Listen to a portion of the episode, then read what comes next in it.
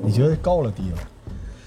一万五，我觉得可以了。就是说，这个待遇，大部分动漫从业者不低了。比上不足，比下有余。最逗的就是，好多人看这篇文章的时候，他会觉得哇，才一万五，因为现在公众号里说的都是那种就是屁民屌丝，然后也可以月薪多少多少，可以提前放羊去。所以当他们说这个的时候，他们会觉得哇，才这么点儿。但实际上，有些动漫相关从业人员还觉得哇，这么高吗？我怎么没有？所以其实没有没有很多人知道这个行业到底什么样儿。因为我们现在这个公司动画导演是拿一万八，他现在是三十一还是三十二首先，您是是不是一好公司？一万八是高是低呀、一万八在这个行业，因为他之前是漫画领域一个大佬、顶级大佬的公司工作，我们是给挖来的，他是因为热爱您，还是因为热爱这钱呀？要是热爱钱。要是因为热爱钱的话，这个顶级的公司才这样。好，我们正在讨论的时候，前一阵子上了热搜的动画人月薪一万五千元的一个帖子，来自公众号雷暴。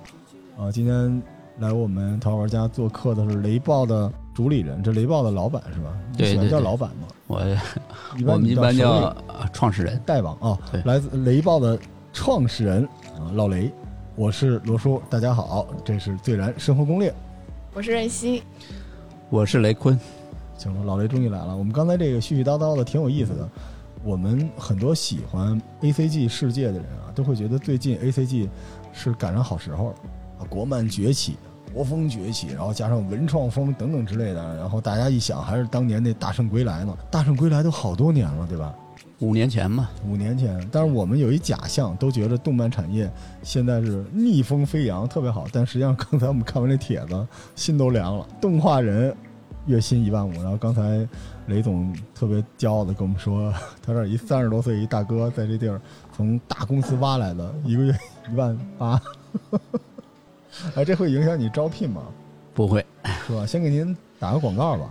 啊，老雷的产业遍布整个 A C G 产业啊，然后也是一创业中的。然后他说还缺人，不知道真的假的，反正要是这个工资水平的话，我倒是信了。我以为多少钱？啊，但是老雷，咱们今天聊聊，解剖一下，因为老雷是做整个的二次元，我们说 A C G 产业的 I P。嗯，对，IP 的包装、在运营、生产等等之类的哈，因为这行业里边，像您这种叫集成商，其实我们做的别人都没有做过，我们是做媒体加 IP 开发加资本，就是投资这块儿。所以说这个模式别人也没干过，我是第一个干。上一个这么聊自己的人就是我，然后 屁滚尿流的啊，这没人干过，也不能证明你好，也不能证明你坏。但是，嗯、您这个逻辑在资本的盛世下是很容易拿到钱的。对。但是呢，最近这资本不太好啊。实际上我们能看见，就在我的朋友圈里啊，一多半的资本啊趾高气扬的。前两天啊，恭喜张总融了一点八亿啊，恭喜我投的融了，现在都是 AIA 友邦保险啊，这个微商什么都都这个。资本行业不太好，是从贸易战开始。因为中国募集资金 LP 的重要的一个大户，是从国内跑到美国的这些华裔投资人啊，美国那边，所以这个其实对资本的这些活钱的影响还有点大。其次，这个疫情啊也是个事，但是疫情其实真正造成资本圈的震荡还不是现在，是明年和后年。对，所以目前来说，这个动漫产业，我们普遍觉得啊，A C G 这个产业应该很好，但实际上刚才雷总告诉我们没那么好，因为雷总是这个圈里边比较犀利的啊，像我一样啊，自觉于这个圈的，啊掌握了第一手资讯的人啊，跟我们讲讲这圈有多丧。现在呃我们只说动漫吧，其实动漫从一八年开始，其实就往下摔了嘛。摔的标志就是说资本基本上全退了，全退了的话，就造成了这个本来就没钱，最后就是说更没钱了。嗯、实验性的进了一次，因为我记得当时那个哪吒的那个老大叫什么来着？饺子，饺啊饺子导演，我之前还认识饺子老师，但是后来自从上了哪吒之后就，他就不认识我了。之前还是认识的。那那个时候，他曾经在一个论坛上面声嘶力竭的呼吁，他其实有点社恐啊，不太爱社交，但是他就说，他说为什么不能给中国的动漫一个机会？当时他的话题就是没有资本敢于尝试动漫这件事儿。我记得那是一四年、一五年，就是非常非常的难。那个时候就有一些国有的资本，以振兴文创这个方式，因为那个时候出现了一些中国文创动漫产业园，嗯有一个阶段文创和动漫是放在一起的，所以国家给了一些软硬件的措施，但是真正的这种财务资本和海外资本是没有正式进入到这个圈子里来的哈。是是。他们是大概因为什么事儿进来的呀？其实一五年是一个点，为什么是一个点呢？第一就是《大圣归来》票房破十亿，嗯第二就是说股灾，哦，一五年是股灾，股灾的话，所有这些呃玩资本的人基本上都套里了，套里了。但是《大圣归来》突然一爆，嗯，十亿票房，结果把这帮资本就是敲了一下，发现还有一块处女地没有开发，是，起码是个蓝海。而且发现动漫这个领域，一是需要投资的金额非常少，嗯第二是占股还可以很多，所以很多资本就感觉发现了一个金矿，立刻就进来了，就是把所有的国内的一些头部的动漫公司啊，基本上从一五、一六、一七三年全部都投了一遍。这个其实说，也就是说，一五、一六、一七这三年的动漫黄金期，可以说就是这个资本在这里面疯狂的砸钱的这个时候。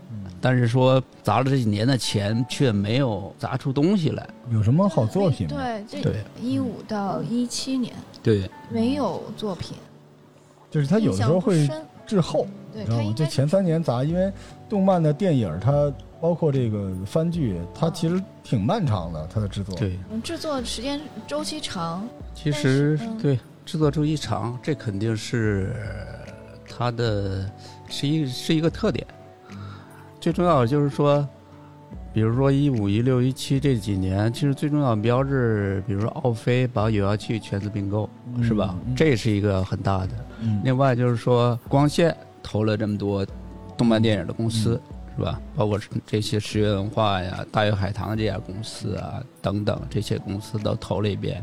其实数来数去，能出来东西的，出来好作品的，勉强你说大鱼海棠算吗？还算吧，是吧？起码听了个响。对然后那个大护法哦算是走一个小众的，是啊，吧？我喜欢。是吧？嗯，好喜欢如果不是因为嗯光线投的，就光线最后发行的，我觉得这部片子的票房不会那么高。都不一定上得来，嗯，太血腥了。但是我喜欢，这是实验性的作品嘛，对吧？这一定是盛世才能出现，在中国出现这种类型的。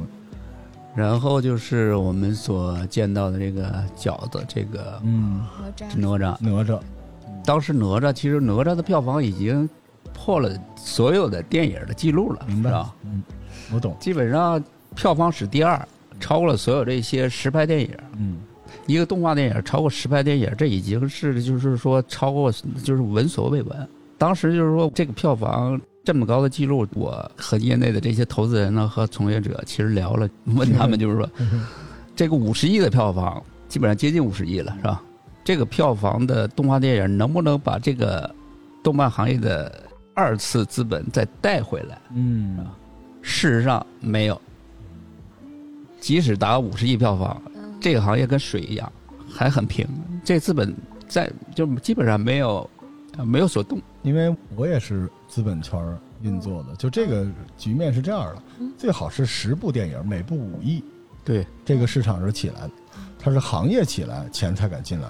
一个里边砸一大堆，它这个前面我还信，砸到后来呢，就是大家都把鸡蛋放在一个篮子里，嗯都往一个篮子里放，为什么呢？因为其他篮子都漏了，就剩这一个篮子了。就到最后，这个票房已经，它已经是一社会现象了，它不是一个商业行为。对，这里边出现的很多数据是没法支撑资本投资的逻辑的，就没办法。因为我觉得动画电影还是有自己它自己的一个玩法的，嗯它还是跟普通你就是投资人，你不了解这个行业，你进来你肯定不是那么容易进的。在影视行业，可能你要摸索一下。比如说像光线，它就是一个发行公司，它是一个宣发一体的。那那这个本来它又是投资公司，所以他当时一开始收 IP 的时候，他已经想过了他后面怎么去做，他做了一个整体的规划。它才有了现在的这个票房。我觉得多多少少还有一点，就是他也踩上了国家要做这件事儿的这个风，就乘风破浪了。就是因为他也要通过这件事儿向资本释放一个信息。因为当时哪吒，我不知道各位看没看他得的奖，它里面有几个讲究类似就是政府扶持的中国传统文化。加上这个正能量是吧？小孩子要怎么样怎么样呢？然后这些东西都，它是一个扶持成果，所以等于它就乘风破浪了。它到了一个金线之上，就是国家也推了它这么一把。但是不是国家也通过这件事儿想让一些外资或者合资的这些资本 LP 把钱拿进来？这我觉得就都赶上了。可是我一直有一感觉啊，我就觉得中国这个不是说不够专业，是不够职业，就是有那种天分的人。是很容易做到很专业的，但是这个市场不太规范，也不太职业。这个一开始肯定会有一些人进来赚到一些钱，但是这些赚钱的人很可能在后边就会破坏掉这个行业，因为人都是跟着行业走的。就有的时候这种大风口，为什么我就觉得一家独大不好？一家独大可能很多人进来，进来之后快速的发现其他人不行，这些人就都走了，然后他们走了这些背影，就会影响到后来想认真进来的人，还不如循序渐进。因为我们一开始在跟老雷在聊这整个 A C G 的时候，它是漫画、动画、游戏，嗯，网文、网文这几块都有。但在中国，其实我们今天聊的是漫画和动画，但实际上你会发现这个产业和它的发源地，咱们可以说日本算是这玩意儿的集大成者，它不太一样。因为在日本，我们刚才在说到，就是日本这个产业链，首先这个呃老师文化。就这个作家，他本身是一个文学性非常强，文学性，然后包括他的分镜、美术功底，然后他的意识、他的统筹、编辑、处置能力都非常强，然后带整个团队往前做，然后做到一半的时候，他是不是动画化或者是电影化？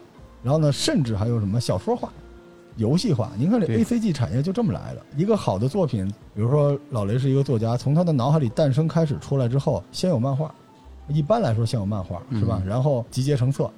然后再拍动画，再拍电影，然后同时再改编游戏，它是同时来，大家是循环的走，所以它的这个下限就是老雷他脑子里的组织好的这个东西，但在国内是有点混乱的哈，因为国内这个很多动画为什么有点看不下去？就国内我会泡面番我爱看，有些动画为什么看不下去？就是因为你觉得它连基本的，我这不是崇洋媚外啊，就基本的这个逻辑都不对，它很多动画是那种龙傲天的网文儿。就那种东西来的，所以那种东西它是你看文学，你自己去想象，你觉得特别好。但它一旦变成画面，它这个战斗力各方面的这个逻辑世界都是崩的。对，所以到后来，为什么后来就是我特别推崇《一人之下》？那时候刚出《一人之下》，我们就在节目里面狂推荐，包括《标人》。《标人》其实我是有想法的，我觉得他的画风完全照抄这个《浪客行》，我都不太喜欢。但是起码他的作者。是一个还算可以的网文作者，他不是那种纯打怪升级龙傲天，所以这个行业在中国，就我们刚才说的，日本是一条龙发展。那在中国，老雷给介绍一下这个动漫这一块大概是一什么发展情况？我之前其实和一个业内的知名的一个独立漫画家，您可以说，反正他们也都不认识。聊过，嗯，就是漫画和网文的问题。漫画为什么它的时代就是现在的模式，为什么很困难？这个作者他的作品现在在腾讯动漫付费榜呢可以排到前，就是每次都能他进前十的付费榜啊。腾讯动漫的对，呵，他是一个资深的漫漫画家，不是画耽美的，我就知道他是谁了。他不是画耽美。他说，中国做漫画现在非常好的人，本来都是做网文的。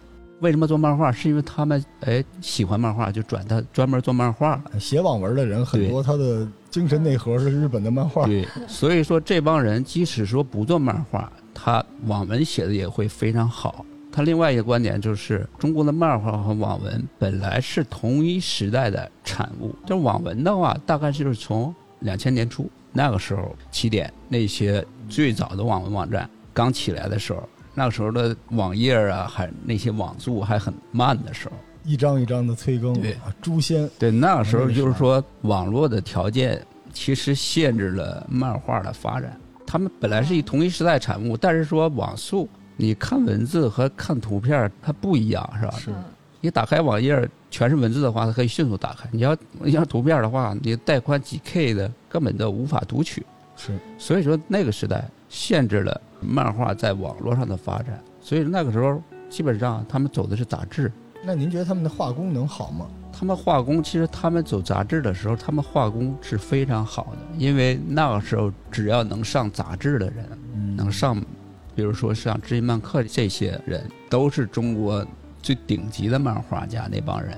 只不过是后来知音漫客也随着这个网络的发展，尤其在二零一零年左右倒掉了。但是中国有点奇怪啊，就像老雷说的这个，中国这个画漫画的更像是枪手，因为在日本他是一拨人一个团队，但中国应该是你先有文儿，然后我给你画，我给你把这东西画，因为我之前就是画漫画的，我接过这个单，但我那时候画四格，嗯嗯我是专门给新浪网游的那个那时候还是 mar 的，我是给他们画画，所以那个时候是接单的。但是其实要按您这么说，我有一个特别奇怪的想法，就是中国这个漫画树的根儿和日本是不一样的。中国我可以这么理解，它的本土的 A C G 的根儿是网文啊。嗯，其实也不能说 A C G N 的根儿是网文。刚才我们讲 A C G N，它其实完全是独立的，它都是可以创作内容的一个源头、一个方式，只不过是说它在不同的时代发展出来的快慢以及结果不一样。明儿的网文到现在已经发展二十年了，你要漫画的话，你要从杂志算的话，它也是发展时间也很长。但是说在网络上的发展，你像腾讯动漫一二年做的，一八年算是是一个节点。一八年整个腾讯动漫把这个以前扶持动漫就是给稿费这个模式基本上终结掉了哦，是吗？啊。我一直买他们的会员，就是以前，这就是一八年，它是整个漫画的一个终结点。是吗？以前就是说，所有给腾讯动漫公稿，你可能都能够有稿费。为什么有那时候就有一大批漫画家、低质量的漫画从业者去刷稿费，靠刷稿费赚钱？那这跟网文其实也像，很像啊。你刷稿费刷的都是很差的稿子，那稿子没法看。那它是像网文一样，就是我每日每天更新更新，你你至少有什么最低保保底，就这个嘛。全就给你稿费啊所以我跟你说，中国本土的 A C G 的核是网文这个逻辑嘛，就是你外边的不说，你看中国这什么斗破苍穹、斗罗大陆，就全都是一套一套的，全都是那套逻辑，打赏的逻辑、催更的逻辑，然后刷单。他刷稿费的时代，其实说它是有一个特点，漫画平台的这些从业者都需要买量，是吧？啊你买量的话，这也是买量的一个方式，买量就买流量嘛。买流量媒体的这个视角出来是不是了，就都这样。这个时候，但是说当你买的流量过来都是垃圾流量，变不成不了商业价值的时候，就没有好作品的时候，那么你这个钱就是白花。当你比如说做平台，你从一二年做到一八年，你发现你投入了金钱，投入了几十亿，换来的东西没有好东西，嗯，这个时候你就觉得投入产出比太低了，所以它是一个平台整个平衡的一个结果，才把这个模式终结掉了。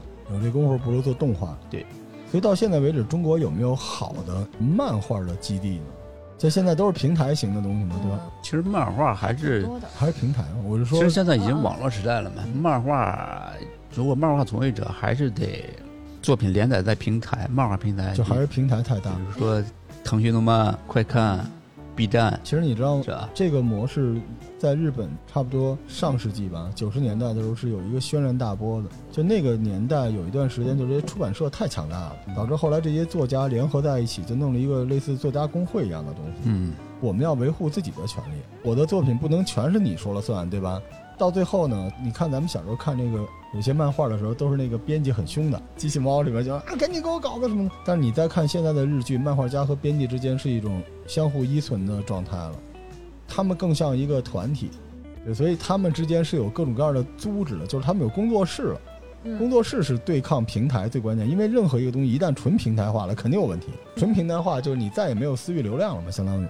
那现在国内有这种专门做，比如说啊，就今天说瑞希说我想做一个漫画家，嗯，我应该找谁？我应该去哪儿？我不应该找平台，因为平台肯定给的那个标准是嗯，是我未来能达到的。那现在我除了能在网上上百分之九十都是骗人的那种原画课之外，我有一个组织可以去投奔一下我想加入你们，然后一起来画画漫画，一起学习提高嘛。就是市场在反馈之下，国内有这种东西吗？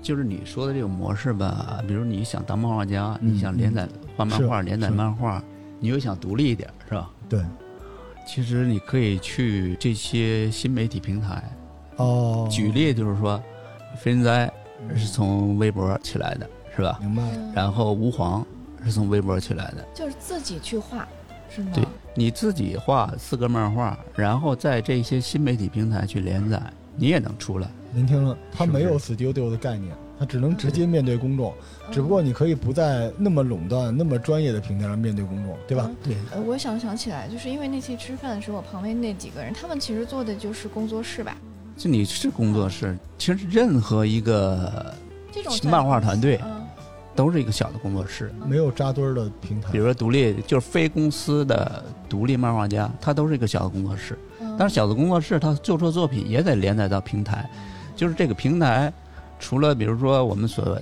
见到的常见的平台，这些腾讯动漫、快看，还有 B 站啊、小明太极啊这些传统平台，你还可以比如说微博啊，是不是？比如这些抖音啊、快手啊，这些都可以连载但是你的漫画但。是我就还是想说，那他们在做的是什么？就是我们那天就是那些，因为他们是不属于大平台的，那他们也属于小平台吗？他们的工作室没有你想象的那种所谓隶属关系吧？啊，对，因为它不属于平台，我觉得他们就属于工作室。但他可能没有话语权。嗯，对，对我说的这种工作室，应该是有一定话语权，然后还有培训，就是大家一起来工作出一个东西，应该做不到。所以现在就是你没地儿投奔，你只能就是以赛代练，就从你最早画画开始，那左手寒最早传战库，也是一邪招啊。到最后你就觉得他很厉害，你只能就是直接画，就是单打独斗，就还是特别同人的玩法，就只能这么来，这就是漫画了。但是后来，因为我对腾讯印象最深的还是《一人之下》等等之类的东西，嗯可能这个产业觉得，如果漫画不行，说动画稍微好点。那现在动画的这些状况是怎么样的呢？《一人之下》算是一个比较成功的商业运作吗？如果说从 IP 的影响力角度来看的话，算是吧？对。如果商业如何呢？如果说从商业的钱方面，我觉得还差点吧。啊，是吗？他都不行，《一人之下》在国产的动画里算非常能打的吗？对，在二维动画里面算是很不错的。三维肯定是玲珑是吗？三维其实就很多了，玲珑只是代表其中的一个小的分类吧，就是欧玛尼是吧？就是在那个年代能做出玲珑来，就是很好看。它是代表末世题材领域里最好的。嗯，你要是别的，其实三维的也有很多好的。现在那个二维的那叫百妖谱，百百妖谱，就是特别规矩的一个漫画，就特规规矩矩的那种。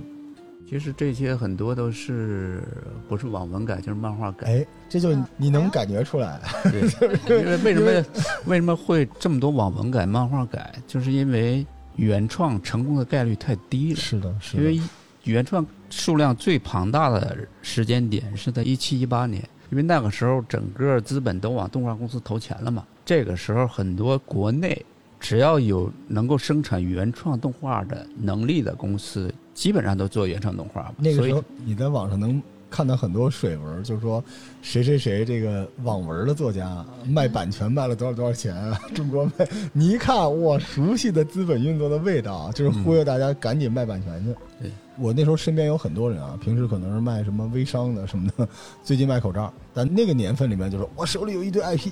要不要哪个文的 IP 啊？给你看一眼，我一看我看哭了都快，什么破玩意儿？但是他都认为这个是能卖的。对那个年代也膨胀过一阵儿哈。那两年，其实我们谈论最多的就是百番嘛，这么多公司生产了大概上百部原创番剧，但是能够出来的基本上，我觉得连一两部都没有。哦这么早所以说那两年，为什么那两年动画公司基本上全军覆没呢？在作品这块儿，也就是影响他后来的资本运作很有密切的原因嘛。所以其实是坑了这个产业，所有的产业都这样，中医的产业也是。当时资本在一年里面投跟中医有关的健康产业，一共投了三十多个亿，我只拿到了其中的几千万，但是因为其他人全都使了，所以到最后就是大家也会特别苛刻的面对我拿的这几千万。嗯就我在那个年份里边，我就是唯一的一个不倒的旗子了。就这件事情对我们影响非常非常大，导致我们的估值也是被行业去影响。就其实这个事情就是你国家要站出来嘛，对吧？或者你决策者、行业的领军人和行业的这个政府对接的人要一起想办法，因为这个产业没有在你看日韩好的东西，在中国一定会好，但中国会嗯稍微滞后一点儿。但如果你能迎头赶上，你就顺差嘛，不然不就是逆差嘛？对，你像现在中国这综艺不就直接超过去了嘛？对吧？嗯所以那个时代如果是这样的话，动画，我现在有印象，您说这一五一六一七年，《一人之下》差不多那个年代的是吧？嗯，对，一人之下，你还能想起哪些吗？飞人哉是那时候吗？飞人哉好像往后一点晚。一点，飞人哉公司成立一五年，其实飞人哉在我认为的里面是发展的非常不错的公司。哦，商业运作也比较舒服啊。对，然后有妖气，空手接白刃，那不就是那个年代吗？满屏都是那玩意儿。是有妖气，大娃，那十万个为什么？哎，是十万个为什么？嗯，也要去十万个冷，十万个个冷笑话。冷冷笑话，十万个冷笑话，冷笑话，但是笑话它它后。面就不好玩了。我觉得就是因为原创的梗，就原创就会这样子。它前面铺了个很高，就是到第二到第三季吧，就没太有意思了。嗯我其实都看了几，个 IP 都用完了，还有大电影，它第一个、第二部就没有第一部好玩。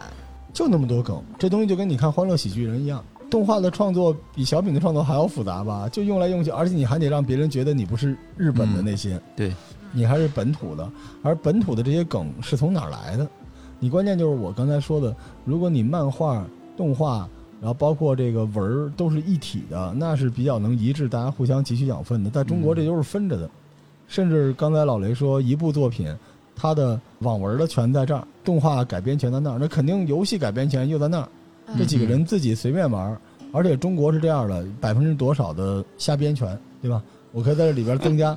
我靠，编完了是就完全不一样。你《鬼吹灯》就是一个血淋淋的故事啊，嗯就全都不一样。所以这个行业还是我觉得不够职业。但是你知道我为什么想做这个节目？因为我对这个行业特别有感情，因为我的精神内核里有很多就是日本的 A C G 进来的。嗯，所以你知道，当我岁数到一定的年纪的时候，我也会自省，就是其中有些东西是不好的，有些是好的，然后我要小心翼翼地摘下那些好的东西。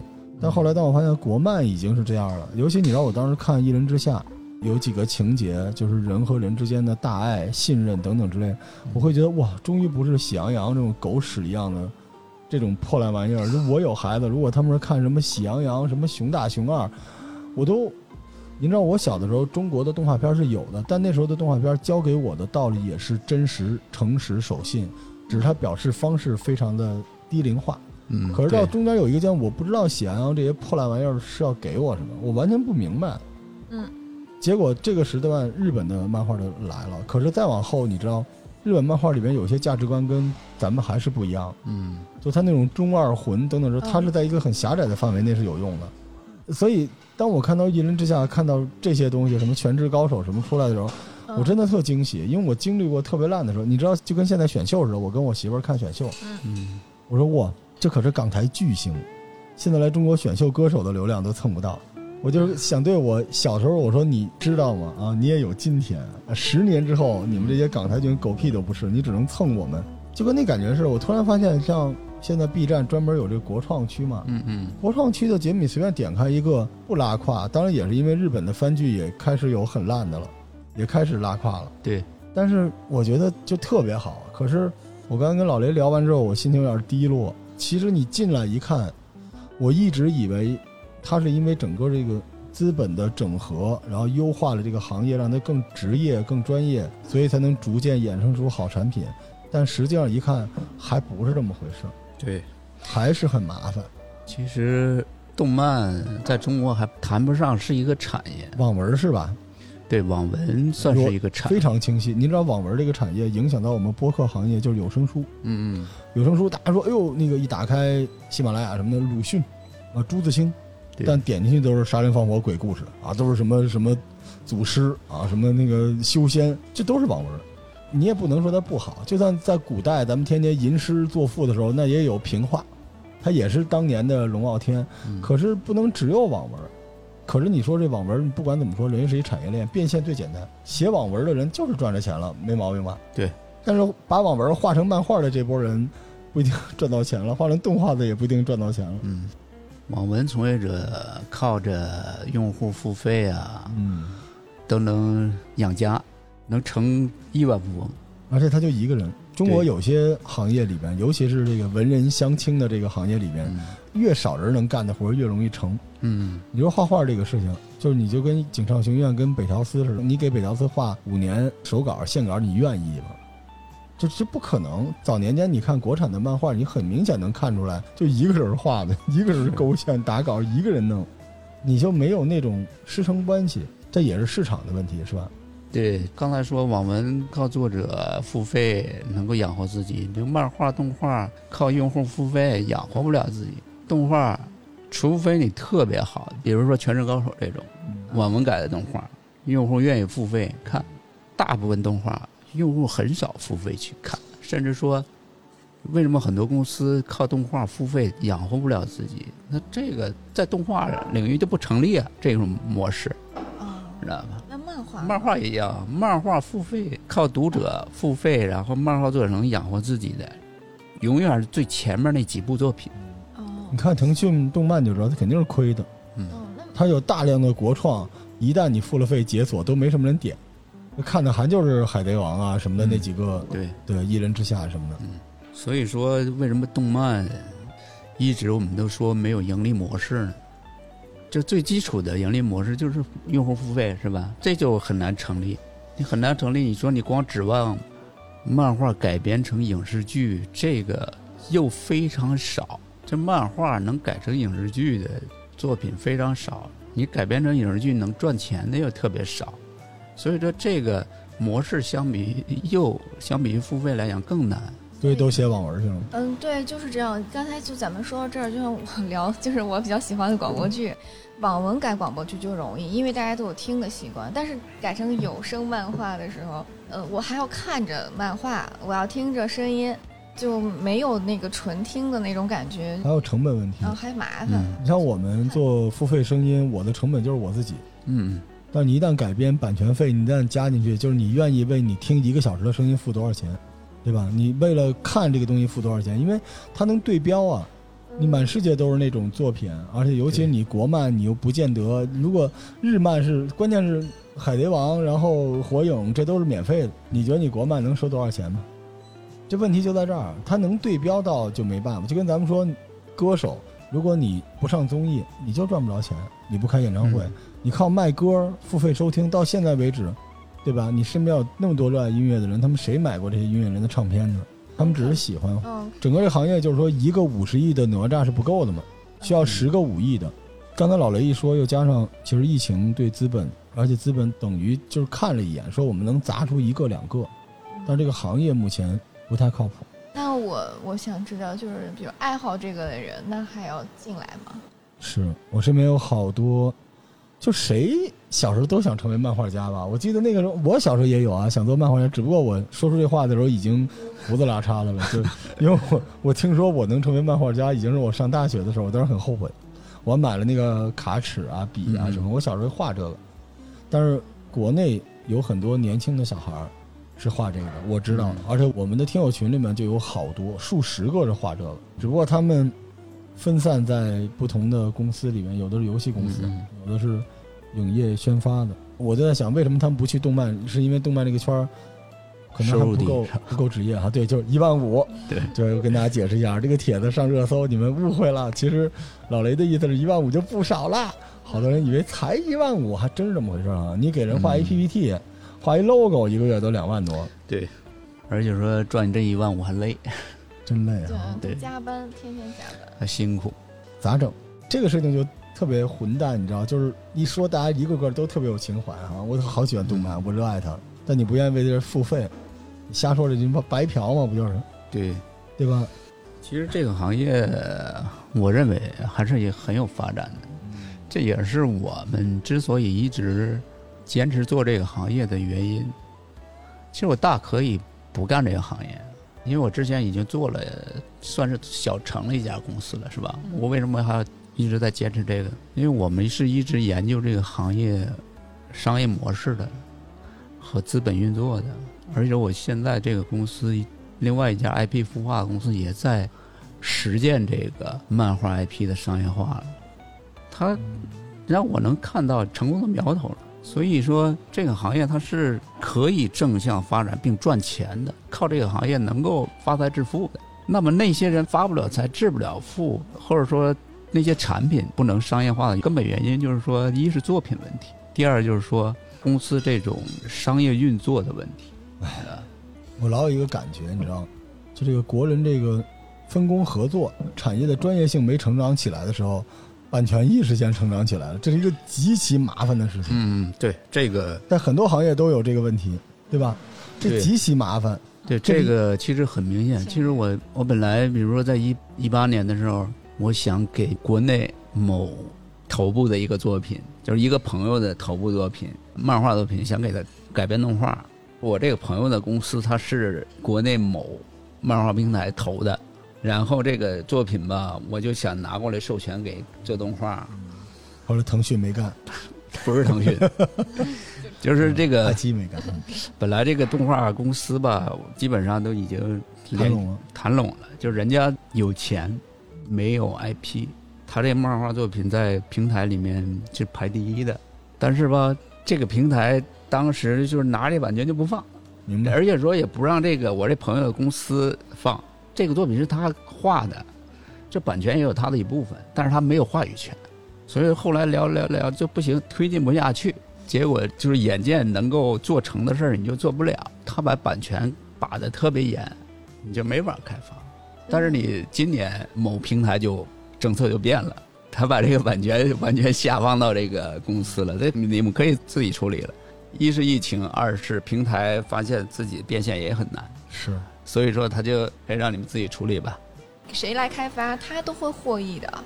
对平台来说，获益的多少以及对版权的把控其实不一样。为什么这些平台要就是把版权大部分都把在自己手里？什么漫画改影视、漫画改游戏、漫画改其他的都要把握在自己手里面，就是因为他想有一个主控权。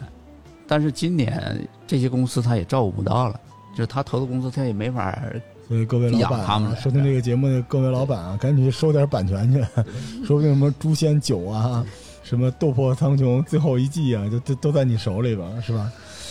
哎，真不容易啊！但是我还是想说，虽然成年人的世界很丰富多彩啊，但有很多少年收听节目，嗯他人生里面不可迈过的一道关卡，就是想成为一个漫画家。但是在中国说漫画家，可能是连动画什么的都算上。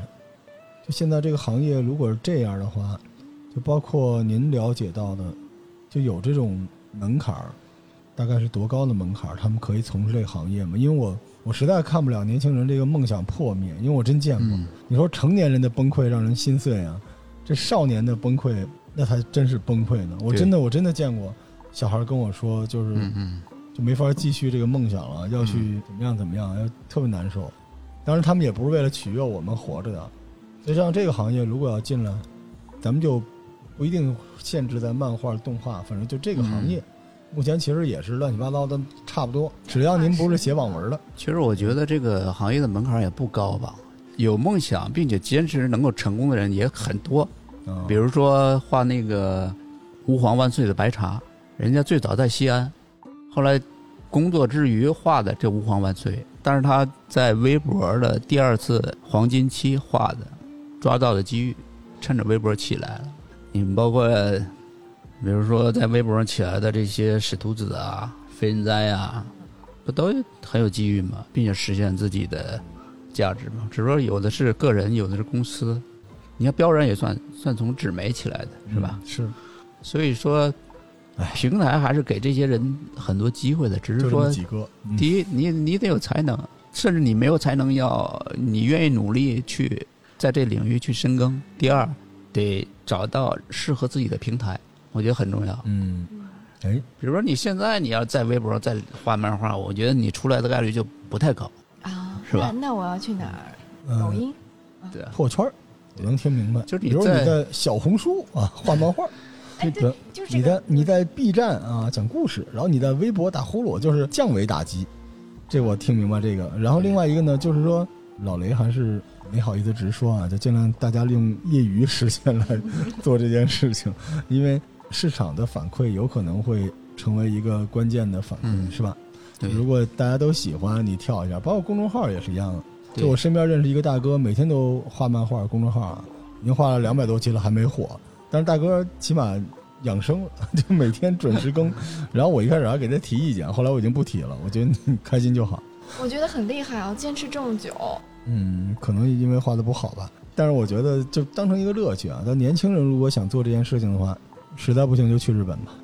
那我已经送了好几个小孩儿去日本了，因为日本现在有好多鸟山明工作室啊，对中国人是开放的嘛。嗯你就过去去给人打线稿、画格子，对你去那边练练，回来说不定能有份好工作。国内好像如果你是想投奔某一个平台或者一个工作室，好像国内没有这么好的，而且关键是刚才老雷说的，有很多这个独立成团的人，他是独立的，嗯，过去过去跟人说我给你打个下手，人还不要脸。不要，啊，这一个人就干了。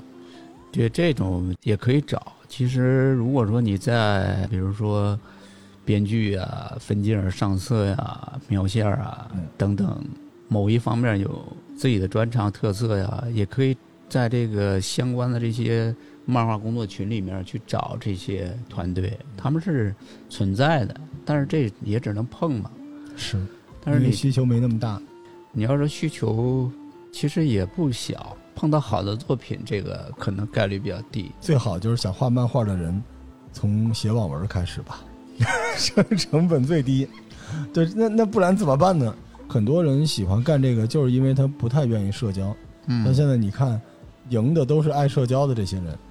好多人都说：“哎呀，我一不小心就发了六百个平台，然后其中一个平台让我火了。”其实还是真是得让更多人看到自己的作品，让这个作品有一个慢慢的成长性。但是，行业只能这么说吧，就是还没有一个特别职业，然后特别有整合能力的大鳄出现，就是连腾讯动漫都都，那样了。动画是不是还可以？比如说像动画师啊，这种模型就三 D 的动画嘛，我还可以去学一下什么三 D 的模型师、动画师，然后就是职业培训，培训完了我直接进公司。可以啊。这就是一投入产出比。嗯，因为你得报班儿，你还得有那个设备，你自己不可能在网吧练这个东西，你还要带上自己的作品。而且其实来面试的人还挺多的，就好多学这个动漫原画的，然后同时还得学室内设计嘛。其实刚才你说的动画制作这块儿人员，嗯其实在中国我觉得不太缺这样的人吧。是对，因为他们属于不算是创意了，对然后他们就属于那种，就技术工嘛。嗯，对他就是时间越久，他就经验。院校出了那么多学生，人还不够找工作呢。我觉得动画师很难找到好其实中国的专门培养动画、动漫专业的院校还是太少了，嗯，专业的人才是太少。出来的都去做喜羊羊了。而且说现有的这些中国做动画的人，我认为整体的文化素质还不是太高。国产动漫要想起来，还需要更多的人才起来。但人才肯定是有市场需求才能，就是你现在播种有钱赚，人才才能过来。所有的行业都这样，你只能跨界打它。而且还有一点就是日本的这种工作室的方式，即便你是偏科的，但你顶上那个人保证了你的下限嘛。嗯嗯，中国就各自为战，对吧？一个可能没什么情怀、不爱看书的人，他只是看了一些原画，他画原画；而不懂文学的人去写剧本，没有美术功底的人去画画。然后就是这些人组合在一起出来的结果就是这样。甚至在中国某一个阶段里面，做游戏动画的是比画动画漫画的编导设计能力更好的，这就很见鬼了。嗯，对吧？他那边是个强运营、强逻辑、强故事线嗯，但做那个的都比你自己没有交互、纯粹靠内容要赢的人更优质，是因为那边有钱嘛？但是刚才老雷说的这个，我挺赞同的，并不是游戏产业抢走了动漫的人，因为不知道哪天哪个公众号说了这么一句，其实不是，是很多人选择的时候一上来人选的就是游戏产业，对，谁说你是动漫产业了，对吧？嗯哪有这？你是产业吗？你都不是一个产业，而游戏是一个标标准准的产业，对每个人做什么，多少钱，工时、补贴、KPI 都是完整的。嗯你动画这一块为什么无法完整？一个是市场问题，还有一个就是水平。就咱们嗯怎么来鉴定这个水平是高是低呢？对，现在是靠导演、制片人去鉴定我招的这些员工水平是高的、低的。你制片人只能说他招他需要的人，他所鉴赏的水平。你要导演，他需要导演从导演的角度去招。但是说你要是说有统一的标准，没有，因为你整个社会流动的人才，可能说特别好的人才，可能就那几个，沦落在这几家，大公司比如说追光啊，嗯是吧？比如说饺子这些公司啊，那剩下的那些公司的人，整体文化素质就那么高，去哪个公司都一样，他水平就那么高，他做出的东西就决定了他的高度了。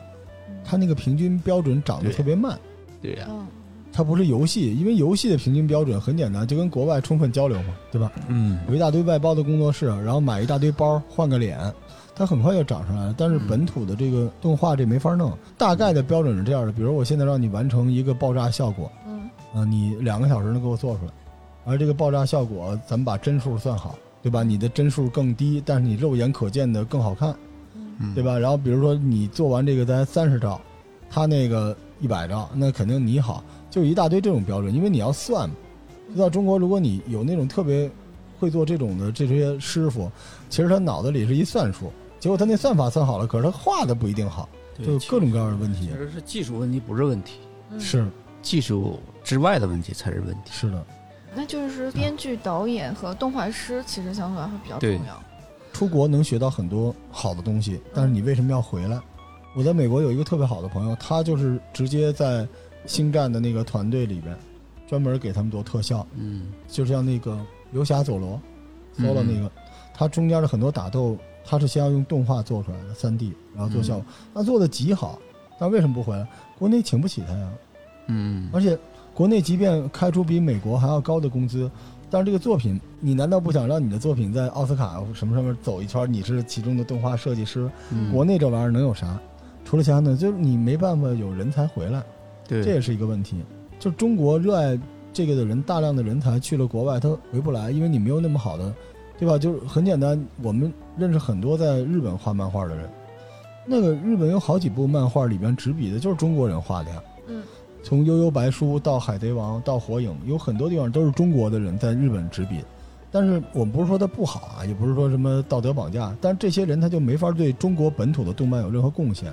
嗯就你整个这个市场标价标准什么都没有，而这件事儿往根儿上说呢，可能是因为资本撤出；再往根儿上说，就是可能这件事情，我希望有关部门吧，还是能够重视这件事情，因为这个东西它影响孩子的成长，它不仅仅是我们这些老人啊怀怀念童年我到现在也喜欢看。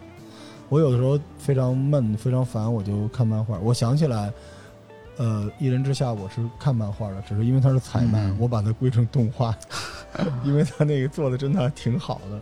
就真的希望，我特别希望有人，就书店里边我卖书的时候，特别想把嗯标人卖给他们，下次你可以买《一人之下》。因为标人在我的世界里面虽然就是复制井上雄彦老师的，嗯但是那也很好了，对，那已经很好了。我不想只有儿童绘本之类的东西，嗯所以。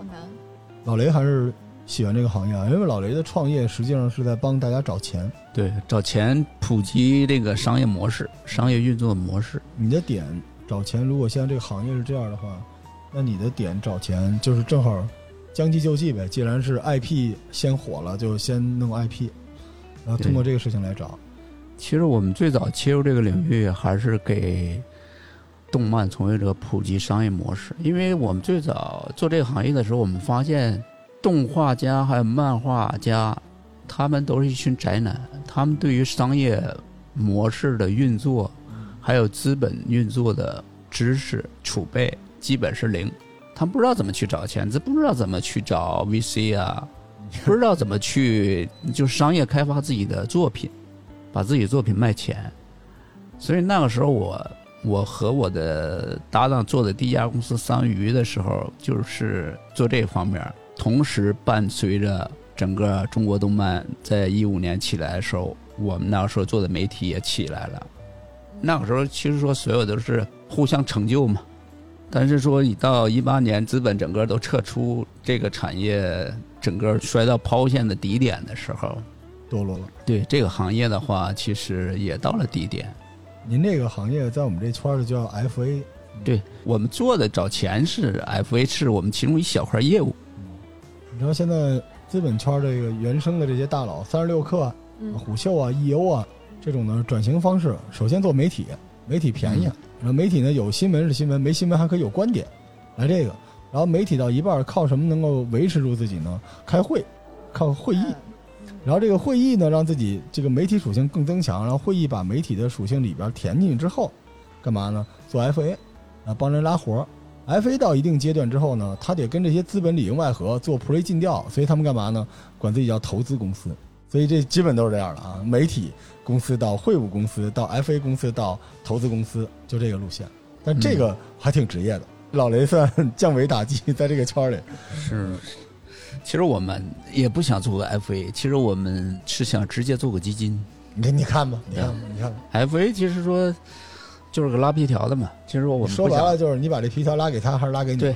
拉给你，你就是基金；拉给他，你就是 FA。对对但是我能理解，因为 FA 要对接的是商业实体，但是他这个行业里面不职业，就是能接钱的那个人，他不是一个 manager，他不是一个创始人，他是一个很好的艺人，嗯。所以索性直接做基金，把他们都养起来，用某种方式做一个这个。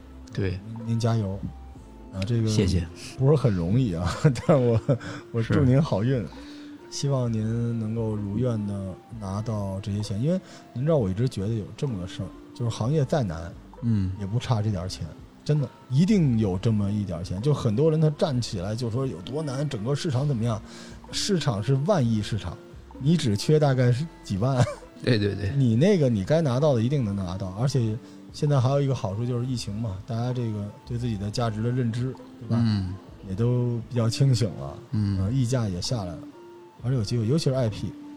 IP 好多人你不买就饿死了，这些东西反正也是凭空白来的，都是利润的，对吧？是而且好多公司现在已经破产了，就破产的公司，它里面相当于这个当柴火卖，是吧？论斤卖 IP，所以这时候收点 IP，整合整合还挺好对，所以基金只是我们最后的一步嘛。啊。这个 所以媒体我们现在基本上已经做了，我这个新的媒体已经做了两年多了，现在在动漫行业基本上已经很稳定了。所以我们现在在做第二步 IP 开发嘛。IP 开发的话，现在其中的一部漫改剧也要成了嘛，所以 IP 开发这一块儿也有起色了。希望对您能为这个行业提供更多的就业机会。说实话，因为我有很多朋友，我有很多的听众都在问我说，想从事这个行业去哪儿？我岁数比较大了，我是从小听着雷锋的故事、董存瑞、黄继光的故事长大，啊还有点什么黑猫警长啊、哪吒闹海啊、葫芦娃什么的。但现在这波孩子，他没有像咱们那时候，就是又有嗯革命先烈，又有卡通形象。新一代的孩子，他就是在 A C G 的世界里长大的，他什么都没有。嗯，那与其你天天在王者荣耀里边，那我宁可你泡在我们给他炮制出的 A C G 的世界里面。所以我觉得有更多小孩想参与这件事情，他也是传播自己的能量。嗯，希望这行业能够越来越好，对，好吗？嗯。嗯，那我们今天只聊了动漫啊，然后对。对对下次网文、游戏，我们找机会再请雷老板过来，我们再继续聊。谢谢大家收听，好，谢谢谢谢。拜拜，嗯。加油。嗯